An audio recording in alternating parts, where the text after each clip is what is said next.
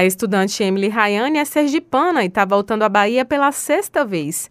Agora ela trouxe o namorado para mostrar a ele o que a fez se tornar uma baiana de coração. Cada vez que eu venho aqui é sempre um lugar novo, é sempre uma novidade, é sempre uma disposição que eu tenho assim para aproveitar tudo. Os hotéis comemoram a volta dos turistas.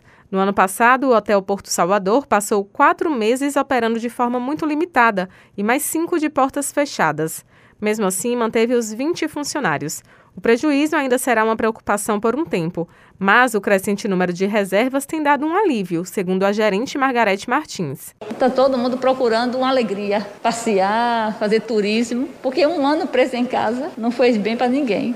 Em 2020, o setor hoteleiro de Salvador teve um prejuízo de mais de 60% em relação a 2019. Agora, em 2021, ainda não conseguiu recuperar os bons números pré-pandemia, mas se vê uma crescente animadora, como destaca o presidente da Associação Brasileira da Indústria de Hotéis do Estado da Bahia, Luciano Lopes. A gente vem trabalhando bastante na divulgação de Salvador, fazendo um trabalho muito forte, do qual denominamos de Hot Show, que é vender Salvador para os principais estados que mais emitem turistas. A gente vai em cada estado fazer um trabalho de venda, de distribuição, de capacitar os agentes e operadores de viagem para que eles possam estar Salvador na mente e vender aos clientes e aos turistas de Salvador. A gente vinha de ocupações que chegou a 5% na cidade estamos atualmente em torno de 61%. Apesar do crescimento, ainda é pouco perto do que a Bahia e principalmente Salvador registrava de ocupação no setor de hotelaria.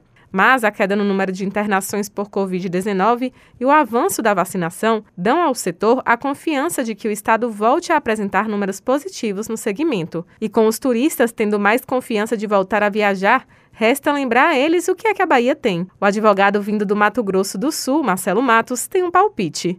Povo muito receptivo, povo muito educado, o governo do estado afirma que a Bahia está preparada para receber os turistas. A exigência dos protocolos sanitários é uma forma de dar segurança a quem vem nos visitar, como ressalta o superintendente de promoção e serviços turísticos do estado, João Henrique Paulino. Apresentamos no último dia 27 de setembro o nosso plano de retomada, Viva Turismo, que é um conjunto de ações em quatro eixos estratégicos, que é o eixo de biossegurança, o eixo de capacitação e qualificação, o eixo de promoção e o eixo de infraestrutura é, que é um plano amplo que vai atingir todas as 13 zonas turísticas do estado. Com a retomada de shows e eventos, a expectativa é de que mais turistas voltem a visitar a Bahia.